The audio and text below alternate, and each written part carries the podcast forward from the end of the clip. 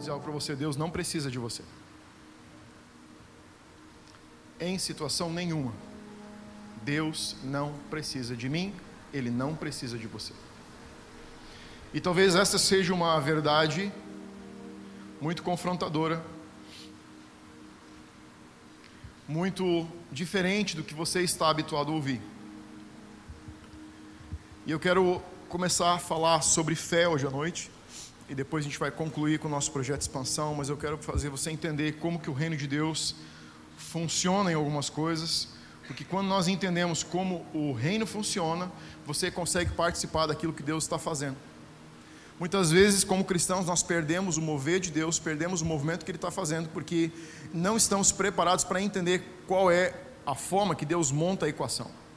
E quando você não entende os, os princípios elementares, o eixo principal, os eixos principais, onde o reino está depositado, escuta o que eu te dizer. A Bíblia está recheada de princípios para a vida mas Jesus gastou mais tempo revelando os princípios do reino do que princípios para a vida. O Velho Testamento está cheio de princípios para a vida. Os dez mandamentos, todas as leis normativas de limpeza, está tudo lá. Estamos vivendo um tempo da graça, mas isso não significa que aquilo que Deus já tinha dado como mandamentos, como mandamentos, deixou de existir. Tanto que Jesus diz, a frase dele é: Eu não vim para negar, eu vim para reafirmar, para cumprir aquilo que o Pai já falou. E ele faz apenas um resumo e traz em dois mandamentos principais todo o conteúdo. Ele, ele faz um supra-sumo do conteúdo. Ele diz: Deus acima de tudo, teu próximo como você mesmo. Se você viver integralmente esses dois mandamentos, você vai viver integralmente todos. Ok. Se você for para Hebreus capítulo 11, versículo 1, eu quero que você vá comigo. Se você não tiver Bíblia, você pode olhar aqui na frente. A gente vai projetar todos os versículos aqui. Hebreus 11, versículo 1. Eu quero que você olhe o título aqui para começar. Olha como é colocado o título desses versículos: A natureza da fé. Você tem? O versículo diz assim: Ora, a fé é a certeza das coisas que se esperam e a convicção de fatos que você não pode ver, ou que não se vê. Agora observe essa frase: certeza do que se espera. E aqui a gente já tem um ponto muito importante que é o seguinte: como que o reino de Deus é expandido? Como que o reino de Deus é expandido na terra? Existe um ingrediente principal que vai fazer com que o reino de Deus se expanda e ele vem se expandindo desde a fundação do mundo: fé. A fé é o fato gerador de toda a expansão do reino de Deus sobre a terra, em você em nós como família, em nós como igreja no Brasil e em nós como igreja do Senhor Jesus na terra. A fé é o meio pelo qual é uma necessidade natural, uma necessidade do mundo natural, que a fé entre em ação para que o reino espiritual, para que o reino de Deus possa ser expandido. Sem fé é impossível agradar a Deus. Lembra desse versículo? Por que, que sem fé é impossível agradar a Deus? Porque não importa o que você faça, se você não colocar um ingrediente chamado fé, é somente obras. Dar passos de fé, viver romperes de fé, é algo do qual a gente muitas vezes quer fugir, mas é a única coisa que faz aquilo que, você, que, que dá, dá, produz um resultado na eternidade. Sem fé, é impossível agradar a Deus. Ou seja, o versículo está dizendo o seguinte: se você não colocar o ingrediente principal, você pode ter até um resultado, mas ele não serve para ser colocado diante de Deus.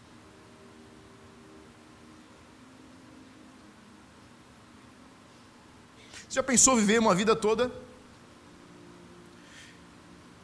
de devoção a Deus e descobrir no final da vida que não foi para Deus?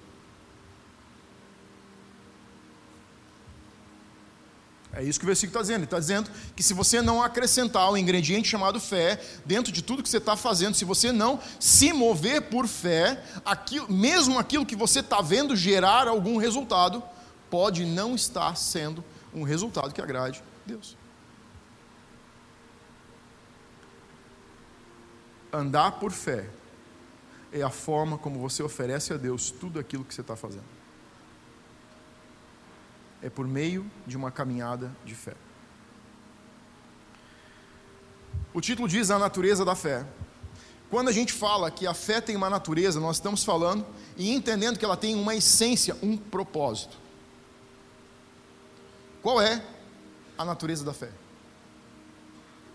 Gerar convicção, gerar certeza. A fé existe não como um meio de manipulação, onde nós queremos manipular o poder de Deus. A fé não existe como uma forma de barganha com Deus. A fé não existe como um instrumento de gerar resultados. A fé existe porque ela tem um propósito. E tudo que você usa fora do propósito está desalinhado. Sim? Sim. A fé foi dada por Deus porque ela tem um propósito, e a natureza do propósito da fé é gerar confiança, gerar certeza no nosso coração. A fé é a certeza do que você espera. Agora escuta o que eu vou te dizer. Onde que vem a nossa grande confusão e onde que a gente tem muito medo de andar e dar passos de fé? E quando a gente está falando de fé, eu estou falando de tudo que envolve a vida cristã, que é você ir para o seu tempo secreto e você crer que Deus está lá. Isso é fé? Sim. É você orar para um filho, por alguém que está com dor de cabeça, por alguém que está com dor nas costas, alguém que está com dor de ouvido, alguém que está com câncer. Sim, isso é fé. Fé é quando você começa a entrar em uma caminhada com Deus e você começa a expandir esse relacionamento que você crê que Deus está disponível para falar com você. Isso é fé. Tudo isso dentro do reino é fé. A fé existe a partir de uma realidade e não para criar uma realidade. E aqui é que está a grande questão com relação à fé, que muitas vezes causa um bloqueio no nosso coração. Sabe qual é? Nós entendemos que se eu sou um indivíduo com uma fé consistente, aquilo que eu orar e disser vai acontecer. Quantas vezes vocês pegaram pensando isso? As minhas orações não são de uma pessoa de fé porque não está gerando resultados. Já pensou isso? Graças a Deus, eu já pensei. Alguém mais já pensou isso? Dois, três, ah, alguém mais pensou isso. Sabe o que eu pensava? Que quando eu orava por uma pessoa, quando eu orava por uma situação e eu não via a solução, eu pensava o seguinte: não sou um homem de fé. Porque eu orei, eu declarei algo e eu fiz, exerci a minha fé e eu não vi nada acontecer. A fé, e aqui eu quero desconstruir um, um pensamento que é um entendimento errado. A fé não cria nada. Pastor, para que ela serve? ela serve para trazer a realidade do mundo natural que já existe no reino espiritual. E agora mudou tudo que eu estou te dizendo sobre fé. Sabe o que, muitas vezes nós pensamos sobre a fé? Eu vou te usar um exemplo bem, bem prático. Eu olho para essa caixa de som e eu fico pensando, ela vai voar, ela vai voar, em nome de Jesus, caixa voa, levanta, voa, sai voando, sai, em nome de Jesus. Jesus disse que a montanha ia para o mar se eu falasse, e ela não está indo. Eu não tenho fé. Esse é o pensamento errado sobre fé. Eu estou tentando criar algo que não existe. Eu estou tentando aplicar a Bíblia, eu estou tentando aplicar um princípio do reino em um lugar onde ele não foi criado para existir. Se você olhar para a vida de Jesus, diz que Jesus, o versículo diz assim: e Jesus só fazia o que ele via e ouvia o pai fazer. Sabe o que é isso? Jesus não ficava olhando para as montanhas dizendo, vai para o mar porque eu quero caminhar uma planície e não quero que subir a montanha. Jesus era consciente de cada pessoa que ele iria orar, o que o pai estava dizendo sobre aquela pessoa. Jesus era consciente de como orar por cada situação de doença, por cada pessoa que vinha até ele, ele tinha um conhecimento, a conexão espiritual com o Pai, a ponto de saber o que o Pai estava dizendo e fazendo sobre cada situação da vida que ele era confrontado. Então, eu estou te trazendo agora para você entender algo sobre a fé. A fé não é uma ferramenta para fazer coisas. A fé é uma ferramenta para trazer realidades do céu para a terra. Ou seja, é muito mais fácil você ver um resultado dando um passo de risco por fé, quando você sabe o que Deus quer fazer, porque a fé está dizendo o seguinte: eu estou acreditando naquilo, ou estou crendo, confiando naquilo que eu já entendi que Deus quer fazer. E não, eu estou tentando inventar a roda e fazendo Deus acreditar que ela é redonda. Você sabe por que, que muitas nossas orações não são ouvidas por Deus? Porque a sua oração não deve ser ouvida por Deus, você deve ouvir o que Deus já está orando no céu e trazer essa oração para a terra, é isso que eu estou querendo te dizer. É quando você consegue entender o que Deus está dizendo sobre cada situação, sobre cada lugar, sobre cada pessoa, sobre cada situação de adversidade na sua vida, e você consegue conectar com o coração de Deus e extrair do coração de Deus a verdade sobre aquela situação.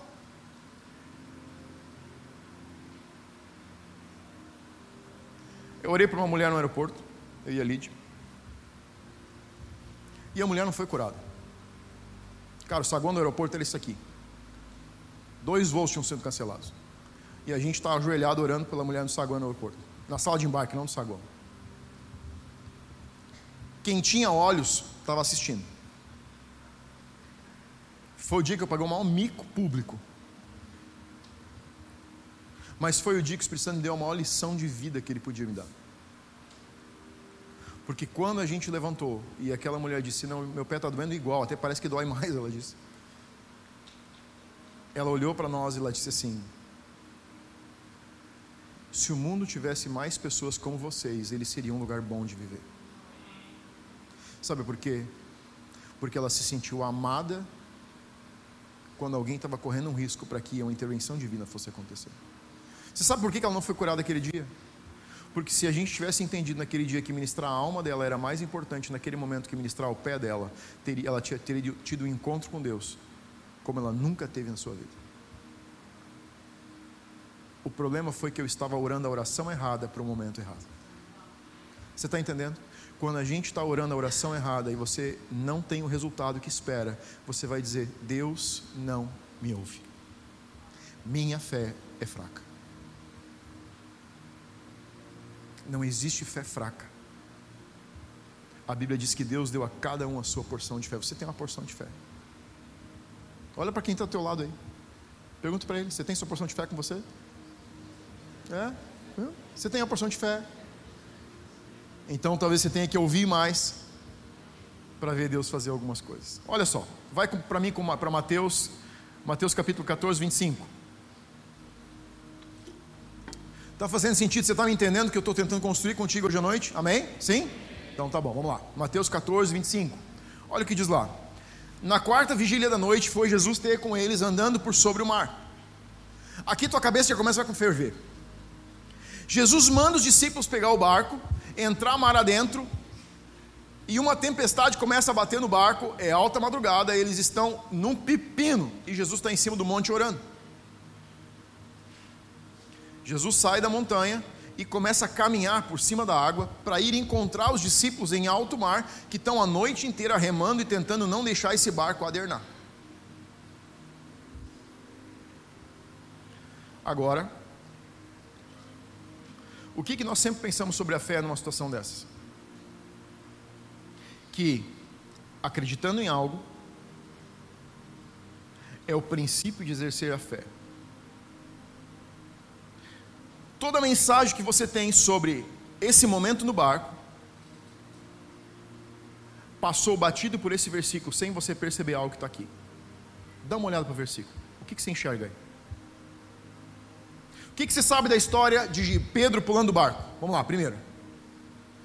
Que Jesus chega, Pedro olha, reconhece Jesus, Pedro diz: Jesus, se é você, me manda pular do barco e eu vou até você caminhando sobre a água. E aí você lembra que Pedro adernou, deu água no barquinho do, do Pedro. O que, que você não percebeu ainda? Olha para o versículo 25 de novo. Na quarta vigília da noite, foi Jesus, Jesus ter com eles, fazendo o quê?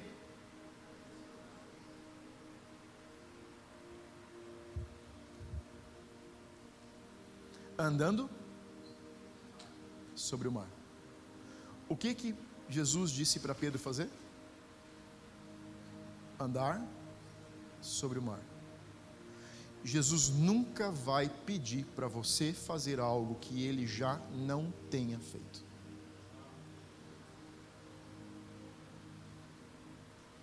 Está ouvindo? Jesus não vai te pedir para fazer algo que ele mesmo já não tenha corrido o risco de fazer. Você sabe por que, que ele disse para Pedro caminhar sobre o mar? Porque ele veio caminhando sobre o mar até onde os discípulos estavam. O passo de fé que Jesus está te pedindo para dar, ele já deu na sua frente.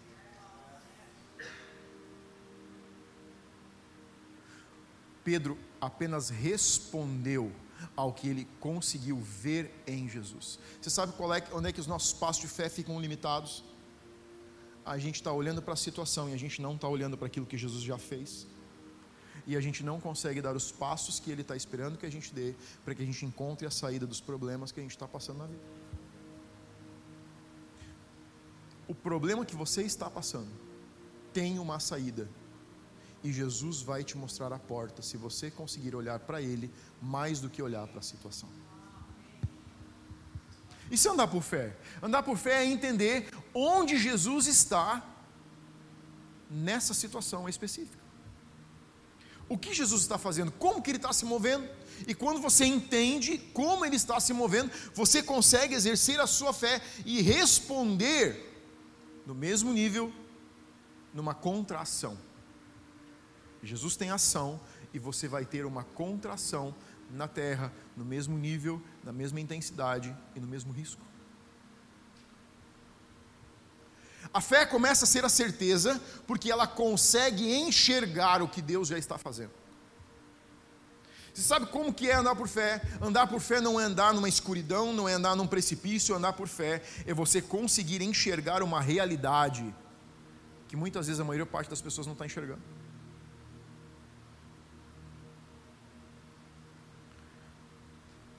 não vou perguntar aqui, mas quantos de vocês, às vezes no casal, às vezes na família, ouviram um primeiro chamado de Jesus e outra pessoa que estava casada com você, ou teus pais, ou teus irmãos, olhavam e diziam assim: cara, você está louco? Que negócio é esse? Agora você vai para a igreja todo final de semana? Não, agora está indo lá pintar a igreja numa cidade que nem a tua, você gasta gasolina para ir?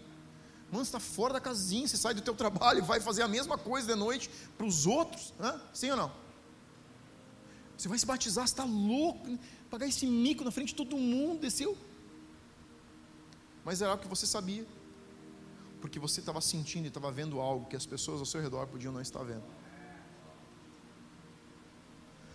Todo romper na sua vida vai ser um lugar onde você vai dar uma resposta para Deus que outras pessoas não vão entender. Porque Deus não está chamando todo mundo para fazer a mesma coisa.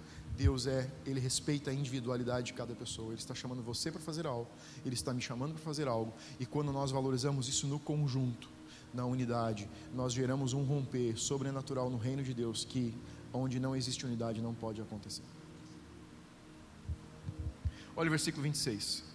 E os discípulos, ao verem-no andando sobre as águas, ficaram aterrados e exclamaram: É um fantasma!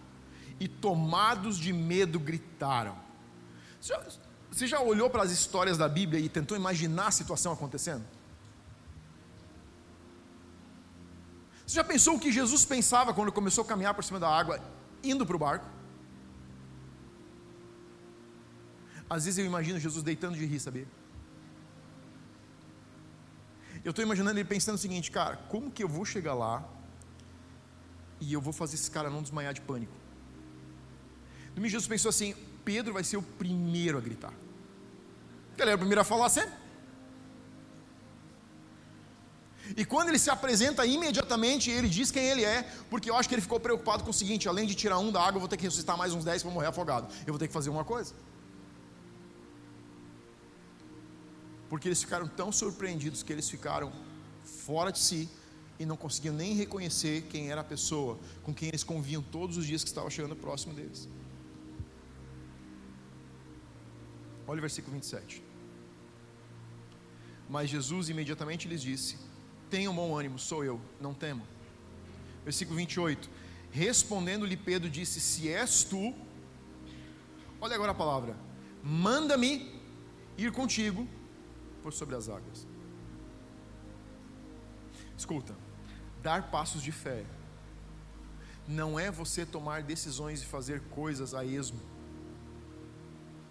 É você ouvir de Deus o que Ele está esperando que você faça e responder ao que Ele está te pedindo. Sabe o que Pedro estava dizendo? Ele estava dizendo: Jesus estabelece uma base de confiança para que eu possa responder. Pedro tinha entendido o princípio da fé, ele disse: Jesus, eu preciso que você me dê uma palavra, para que sobre a tua palavra eu consiga dar o meu passo de fé e conectar com aquilo que você está fazendo. Deus está dizendo algo para você sobre a tua situação e talvez você não está ouvindo o que Ele está dizendo. O segredo não é fazer loucuras, o segredo é fazer aquilo que Deus está te pedindo. Não é agir por emoção e não é responder ao medo, mas é agir de acordo com aquilo que Deus está falando com você. Na semana passada, quando nós ofertamos na vida da, da, dos missionários da Índia, você ouviu algo de Deus para você. E isso gerou um romper. Quando nós ouvimos e damos passos de risco, quando nós ouvimos o que Deus quer de nós e nos oferecemos para cooperar com o que Deus está fazendo, começa a gerar romper em cima de romper após romper e após romper. O reino é expandido em parceria com você e comigo mas não a partir da necessidade, porque Deus não tem necessidade alguma de que eu e você façamos alguma coisa. É um convite de resposta. Deus faz e nos espera responder. E quando nós respondemos em alinhamento com o que Ele está fazendo, acontece um romper e acontece um movimento.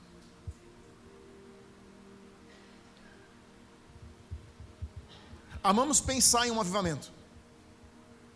Amamos pensar em Deus fazendo coisas grandes. Amamos pensar em ver grandes milagres. Amamos ver grandes números de pessoas aceitando Jesus entregando a vida para Jesus. Mas o romper que nós individualmente não geramos atrasa o avivamento que Deus quer trazer. Sabia disso? Porque o avivamento que Deus nos prometeu que vamos viver amanhã é resultado de passos de fé e risco que estamos dando hoje.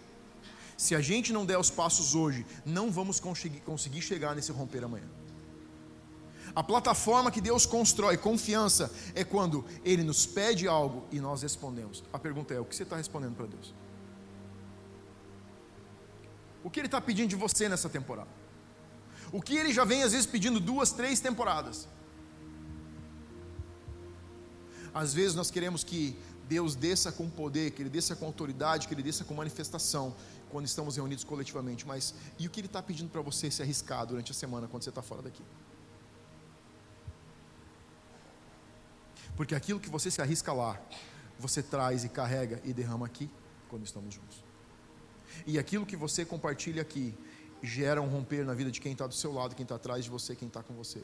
Nós compartilhamos fé e risco, compartilhamos vitórias e compartilhamos e celebramos essas vitórias na coletividade aquele romper que Deus está gerando na coletividade vai se derramar na individualidade. Mas o risco que nós corremos na coletividade também vai ser exigida na individualidade. Pastor, então quer dizer que se a gente está tendo um romper como casa, isso vai gerar um romper na minha vida? Sim, exatamente isso. Mas se a gente está correndo risco no coletivo, você vai correr risco no individual.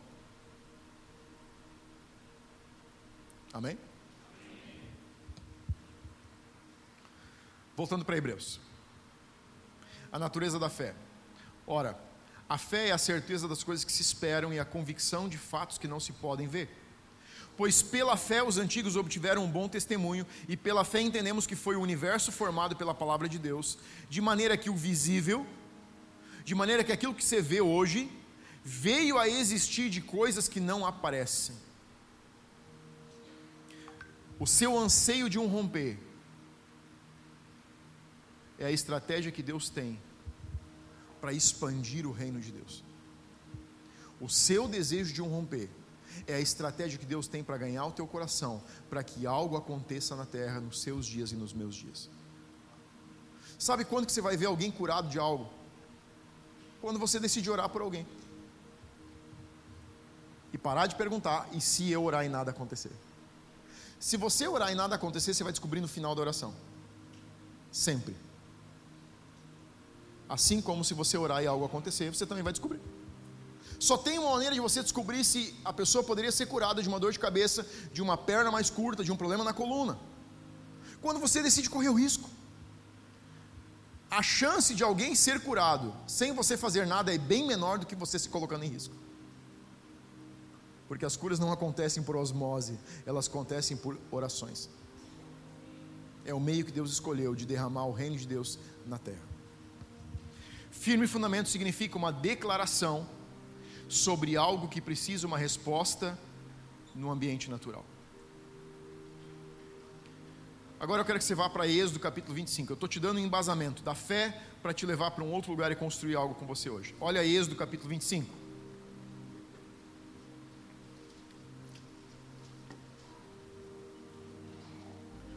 Segundo livro da Bíblia, capítulo 25.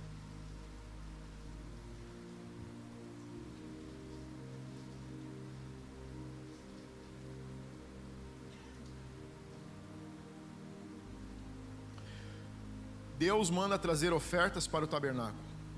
Disse o Senhor a Moisés: Fala aos filhos de Israel que me tragam oferta de todo homem cujo coração o mover para isso, ou seja, de todo homem que o Espírito Santo tocar para fazer isso. Dessa pessoa você vai receber a minha oferta. Agora eu vou te fazer uma pergunta: por que é que Deus manda Moisés falar com o povo para o povo trazer oferta? E talvez você tenha uma resposta muito simples. Porque Deus queria construir um tabernáculo, uma tenda, e ele precisava que o povo entregasse essas coisas. Sim ou não? Não. Não. Aqui que está o problema.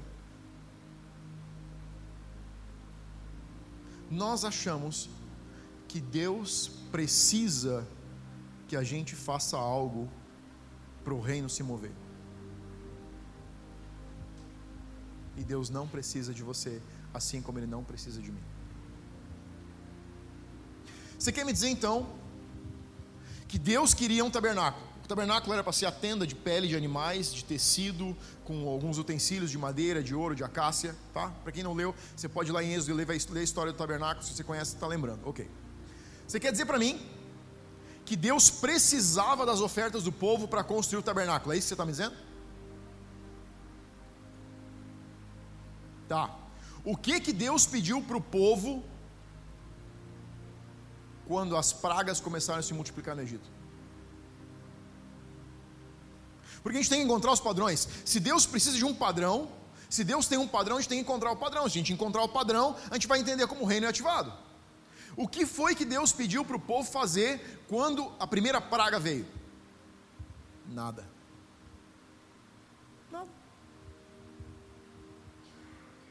Sabe o que nós pensamos?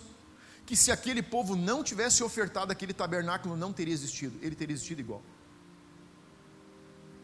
Se Deus quisesse. O que, que o povo fazia para que uma nuvem acompanhasse eles e trouxesse sombra durante o dia no deserto? A mesma coisa, nada. E o que que esse mesmo povo fazia para essa nuvem se transformar em uma tocha de fogo que trazia calor, segurança e luminosidade no meio de um deserto que era um breu? Nada. E o que que esse mesmo povo fez para o mar se abrir? Para eles fugirem, fugirem dos egípcios? Nada. Está indo comigo ou não? Então, por que Deus precisava que Moisés, por que, que Deus disse Moisés, manda o povo trazer oferta? Você está pensando agora, né? Se Deus precisava das ofertas, por que, que ele não pediu para o povo engajar nas outras coisas que ele estava fazendo? Eu vou te dizer por quê. Porque Deus não precisava. O povo precisava. As ofertas não eram e não são uma forma de você mover o coração de Deus. Ofertas são uma forma de você mover o seu coração. Ofertas são uma forma onde você começa a dar passos de fé. Você sabe o que eram as ofertas? Sabe o que Deus estava dizendo para Moisés? Moisés, dê a oportunidade para o povo participar daquilo que eu estou construindo.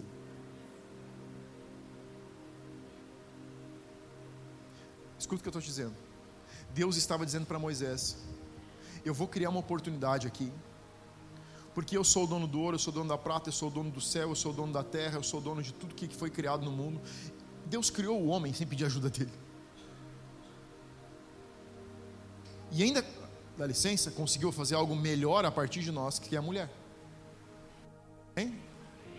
É? Amém? Se você está com a esposa, diz um amém, você vai dormir bem hoje. Isso. Você devia ter dito amém, não ela. Você perdeu uma ótima oportunidade de dar uma boa resposta num dia que você ia ser premiado. Mas tudo bem, ano que vem a gente tenta de novo. Deus estava criando uma oportunidade de resposta, uma oportunidade porque Ele queria abençoar o povo, onde o povo podia começar a se mover por passos de fé.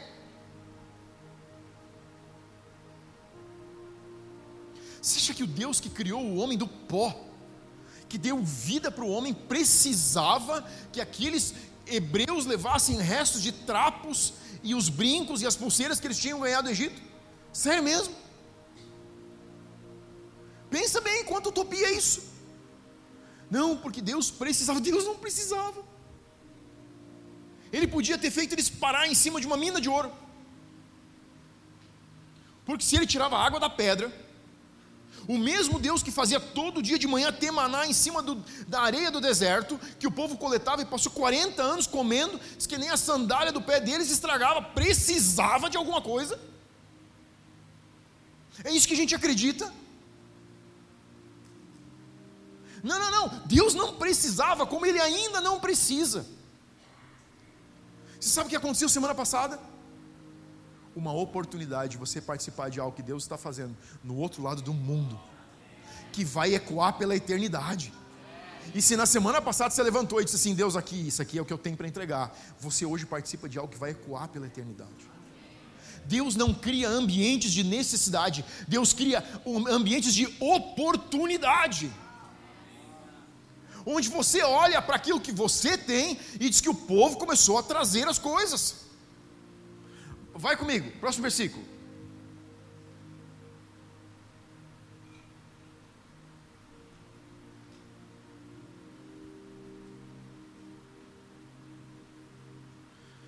Eu não coloquei versículo. Abre em Êxodo capítulo 35.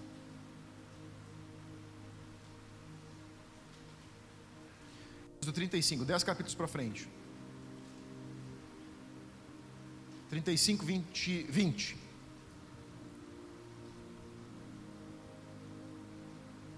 Então toda a congregação dos filhos de Israel saiu da presença de Moisés, e veio todo homem cujo coração o moveu e cujo espírito impeliu, e trouxe oferta ao Senhor para a obra da tenda da congregação, e para todo o seu serviço e para as vestes sagradas. Vieram homens e mulheres dispostos de todo o coração, trazendo fivelas, pendentes, anéis, braceletes e todos os objetos de ouro. Todo homem fazia oferta de ouro ao Senhor. E todo homem possuidor de estofa azul, tecido azul, púrpura, carmesim, linho fino, pelos de cabra, de carneiro, tinta vermelho, de ver, tintas de vermelho e peles de animais marinhos os trazia. Todo aquele que fazia oferta de prata ou de bronze, oferta ao Senhor trazia. E todo possuidor de madeira de acácia para toda obra de serviço o trazia. E todas as mulheres hábeis traziam que por suas próprias mãos tinham fiado estofa azul, púrpura, carmesim e linho fino e os príncipes traziam pedras de ônix, pedras de engaste para a estola sacerdotal e para o peitoral. E isso foi até o ponto onde Moisés disse, Deus disse para o povo, Moisés disse para o povo, manda o povo parar de trazer, porque a gente já tem mais do que precisa. Você sabe o que é um passo de fé? Passos de fé é quando você, é quando nós entendemos o que Deus já anunciou que quer fazer e nós começamos a dar passo na direção daquilo que Ele já disse que Ele quer fazer. O que, que Deus já disse sobre essa igreja?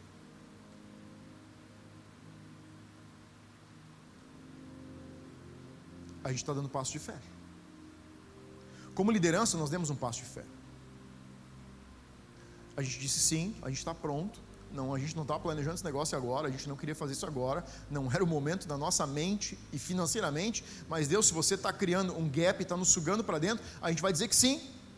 A gente deu um passo de fé e agora, como famílias, a gente está chegando no momento onde nós precisamos dar novos passos de fé e engajar com aquilo que Deus está fazendo. Amém? Oferta é uma oportunidade de você participar daquilo que Deus está fazendo. Assim como Deus tinha levantado pessoas para ofertar, Deus também tinha levantado pessoas para construir. Existem pessoas que têm talentos naturais e a gente está com uma turma lá engajada que sabe o que está fazendo. Eu não sei, não é o meu chão. Talvez não seja o teu, mas tem pessoas lá que estão dando do seu talento principalmente, porque é o que eles melhor fazem. Mas existe algo que nós podemos fazer juntos, que é responder financeiramente para que o reino de Deus seja expandido nessa próxima temporada. Amém? Lide. O que nós queremos fazer hoje à noite é compartilhar com você o nosso projeto de expansão. O Ed vai junto, graças a Deus. O que a gente quer fazer compartilhar com você o nosso projeto de expansão. Amém? Deus vai fazer coisas incríveis em Taquara, como está fazendo aqui em Três Coroas. E igrejinha. Antes da gente passar o vídeo, dá uma olhada ao redor. Dá uma olhada ao redor aí. Olha para cima. Olha para os lados, olha para a parede, para o chão. Sabe que o Senhor nos colocou algo no coração de sempre agradecer por cada conquista, seja pequenas conquistas que a gente foi tendo. Quem estava aqui no início dessa casa, sabe que cada vez que a gente conquistava um carpete, cada vez que a gente conquistava uma cadeira, um forro, uma pintura, a gente celebrava ao Senhor. Mas quando eu olho para trás e vocês vão ver fotos, eu falo: nossa, como nós começamos. E é tão bom olhar para trás e ver da onde Deus realmente está nos tirando e aonde Deus está nos lançando, porque a gente não esperava nem primeiro nem estar aqui em Três Coroas e quanto mais agora indo para Taquara. Então, antes de a gente passar o vídeo, eu quero que você agradeça ao Senhor por essa casa, por tudo que a gente está vivendo aqui, por tudo que a gente tem visto Deus fazer nas famílias, nas crianças, na, nas, nas pessoas de forma individual. Então, feche os teus olhos, eu quero agradecer ao Senhor. Primeiramente, eu quero abrir espaço para que o Senhor possa fazer mais nas nossas vidas, mas a gente faz isso através da gratidão. Pelo que você é grato. Pense naquilo que o Senhor entregou para você nesses dias, ou nessa temporada, nesses cinco, seis, cinco anos, nós estamos completando cinco anos de casa, cinco anos de greenhouse em Três Coroas. E nesse tempo, nessa temporada, o Senhor tem abençoado você e a sua casa. E eu quero que você seja grato seja por palavras de conhecimento, sejam por palavras que tenham edificado o teu espírito, sejam por conhecer um Deus que talvez você não conheceu, talvez uma cura você recebeu, uma restauração no seu casamento, seja o que for. Eu sei que essa casa foi instrumento de Deus para te abençoar. Por isso nós somos gratos, Senhor, nós agradecemos porque o Senhor nos preparou um lugar, um ambiente, Senhor, de liberdade para te adorar, para te conhecer. Obrigada por essa casa onde nós temos sido servidos numa mesa tão abundante, Senhor. A tua palavra, Senhor, tem nos alimentado, a tua presença tem nos transformado. Nós somos gratos a ti, Senhor, por esse ambiente de alegria, de família. Obrigada, Senhor, porque o Senhor fez isso em nós e tem transformado culturas, o Senhor tem transformado a nossa casa casa, o Senhor tem mudado a nossa mentalidade. Somos gratos a Ti por tudo que temos vivido aqui. Senhor, muito obrigado. Mas nós pedimos, Senhor, faz, faz de novo. Faz de novo. Pede para Ele, faz de novo. Faz de novo, continua fazendo, Senhor. Continua fazendo mais e mais e mais. Em nome de Jesus. Amém. E amém. Amém. Eu quero só reforçar o que o pastor Michel trouxe. De nós nos engajarmos com aquilo que Deus está fazendo. Não estava nos nossos planos ir para Taquara não estava. Nós não pensamos em duas igrejas, em campos, em abrir campos ou abrir igrejas, isso não estava nos nossos planos. Mas Deus está nos direcionando para Taquara e a gente tem sentido já no nosso coração um amor por aquela cidade. Nós temos visto pessoas sedentas falando assim, testemunhando, eu estava orando por uma igreja assim nessa cidade. Eu queria muito que viesse uma igreja como a de vocês para nossa cidade. É o que nós temos ouvido nesses dias. Então eu sei que nós somos resposta a um clamor de um povo que está sedento pela presença de Deus. Há um clamor de um povo que quer conhecer Deus, um verdadeiro Deus, e nós estamos indo lá para ser resposta. Eu, você, todos nós, essa família está indo para Taquara para ser resposta para aquele povo. Amém? Amém. Então eu quero distribuir para vocês agora rapidamente, o pessoal da equipe vai estar fazendo isso. Então, para tudo que nós vamos fazer, nós precisamos de um investimento financeiro. Então, nós já temos orado há algum tempo sobre a questão do projeto Poços. Por que projeto Poços? Da onde surgiu esse nome? Quem conhece a nossa história sabe da palavra que nós recebemos a primeira palavra que nós recebemos sobre a Greenhouse foi que essa igreja ia desentulhar poços de avivamento de lugares que havia mover de água, havia um lugar onde era um lugar de sustento, porque água fala de sobrevivência, né? Fala desse sustento para a vida.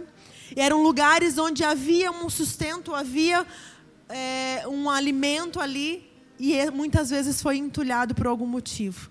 Então, o chamado nosso é desentulhar poços. Então, o projeto Poços surgiu daí, dessa palavra. Porque nós entendemos que desentulhar poços não é somente através de oração. E é muito especial que todos vocês estejam engajados, e eu sei que essa igreja está engajada com oração. A gente ora muito, a gente jejua, a gente pede ao Senhor. Deus, nós queremos ver esses poços de avivamento sendo desentulhados, seja em Taquara, seja em Parobé, seja em Igrejinha, seja em Três Coroas. A gente tem orado por isso.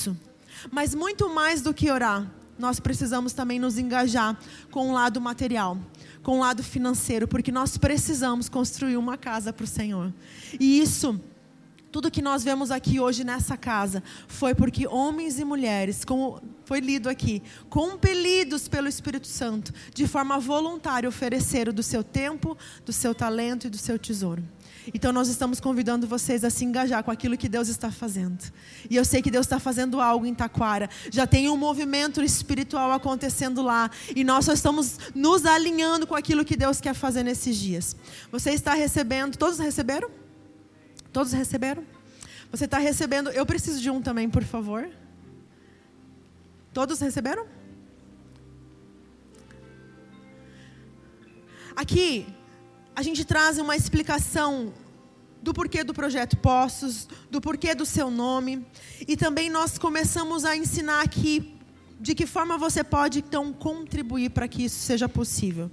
Deus tem colocado uma visão e um sonho no nosso coração, não só de expandir fisicamente, mas também de forma digital, porque hoje nós sabemos que não tem como não, não ir para esse esse mundo digital. E essa igreja também tem esse desejo de alcançar essas pessoas de forma digital e a gente conseguir expandir cada vez mais aquilo que Deus está fazendo hoje na sua vida. Eu sei que ele pode fazer na vida de muito mais pessoas. E por por isso não é só uma expansão física, mas também é uma expansão digital. Porque não é somente sobre prédios, não estou falando de prédios, de construir prédios. Isso não, nunca foi o nosso desejo nem chamado. Mas o que nós estamos falando é de investir em pessoas, de investir em famílias, de investir num legado, de deixar um legado para os nossos filhos, para que realmente possam. Quantos são pais aqui? Quantos são pais têm seus filhos lá no Flechas? As crianças amam o Flecha Kids, eles amam a igreja deles. E lá em Taquara nós vamos ter um espaço muito maior. Olha como essa casa está lotada, nós temos voluntários de pés. Nós não, não temos como comportar todas as pessoas aqui. A nossa estrutura de sala de crianças, de banheiro, está no limite. Está no limite. Então, qual é o nosso desejo? Essa estrutura, esse prédio chegou para nós como algo, um favor de Deus. Ele nos entregou esse prédio. E agora nós vamos levar essa estrutura para lá, essa cultura da Greenhouse, essa adoração, essa presença de Deus para aquele lugar também. Amém? Então você está recebendo isso aqui e você vai ler com calma na sua casa, tá? Você vai ler aqui tem todas as explicações de porquê, como fazer, por que, que nós estamos fazendo dessa maneira, por que investir nessa visão. Então está muito bem explicado. A gente elaborou esse, esse material para que você pudesse ter essa, essa, essas informações. Mas o que eu quero tirar daqui é que o nosso desejo é que você vá para sua casa juntamente com a sua família. E você ore ao Senhor. Ore a Deus, assim como nós fizemos domingo passado. Domingo passado, os missionários estavam aqui e nós sentimos então de levantar uma oferta ao Senhor. E vocês foram compelidos, ninguém obrigou vocês a fazerem. E vocês foram compelidos ao Senhor a abençoar a vida desses missionários da Índia. Da mesma forma, então, eu peço para que você vá para casa e você ore ao Senhor. Envolva a tua família nesse momento. Envolva os teus filhos nesse momento, né?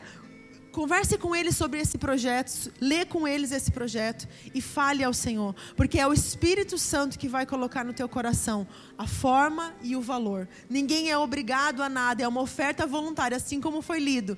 O povo trouxe ofertas voluntárias ao Senhor, ao ponto que Moisés falou: chega de, de ofertar, porque já tem mais que suficiente. E eu espero que a gente vai chegar nesse ponto. A gente vai falar: chega, porque já tem suficiente, já alcançamos o número que nós precisamos para a construção em Taquara. Amém?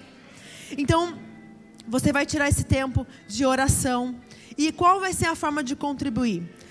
Lá no Linktree do nossa bio do Instagram da Greenhouse, você vai acessar lá e vai ter projetos poços. Você vai clicar lá e lá vai te explicar a forma de você contribuir. Tá? Você vai poder contribuir trimestral, semestral, anual, o valor que Deus colocar no teu coração. Não é sobre quantidade, mas é sobre a fidelidade de se engajar com aquilo que Deus está fazendo. Não é sobre a quantidade. Entendam bem isso. É sobre a nossa fidelidade de falar, Deus, eu quero fazer parte disso. Sabe por quê? Porque quando o povo começou a contribuir com a construção do tabernáculo, tinha parte deles nisso, e Deus está sempre convidando o homem a fazer parte daquilo que ele está fazendo. Seja na, na questão da evangelização, seja na questão de construir um, um, um templo para ele. Então, Deus está sempre trazendo um convite para nós fazermos parte daquilo que ele já está fazendo. Você quer fazer parte daquilo que Deus já está fazendo? Amém? Você quer contribuir com aquilo que Deus já está fazendo? Porque essa é a obra dele, não é de homens. Essa é a obra do Senhor. Amém? E eu sei que aqui, se você olhar, tem a mão de alguém que pintou essa parede, tem a mão de alguém que ajudou a colocar esse carpete, tem a mão de alguém que levantou essas paredes, tem a mão de alguém aqui. E eu quero que tenha a mão de vocês lá, porque Deus está convidando vocês a construir algo para a eternidade. Amém? Porque quando nós tocamos uma pessoa, quando nós ministramos uma pessoa, nós estamos construindo para a eternidade dessa pessoa. São coisas que vão ser ecoadas na eternidade. Então Deus está nos chamando para fazer parte disso, amém? Então eu peço que realmente você ore com carinho sobre isso. E fale, Deus, qual é a minha parte nesse projeto? Esse projeto que nasceu no coração de Deus.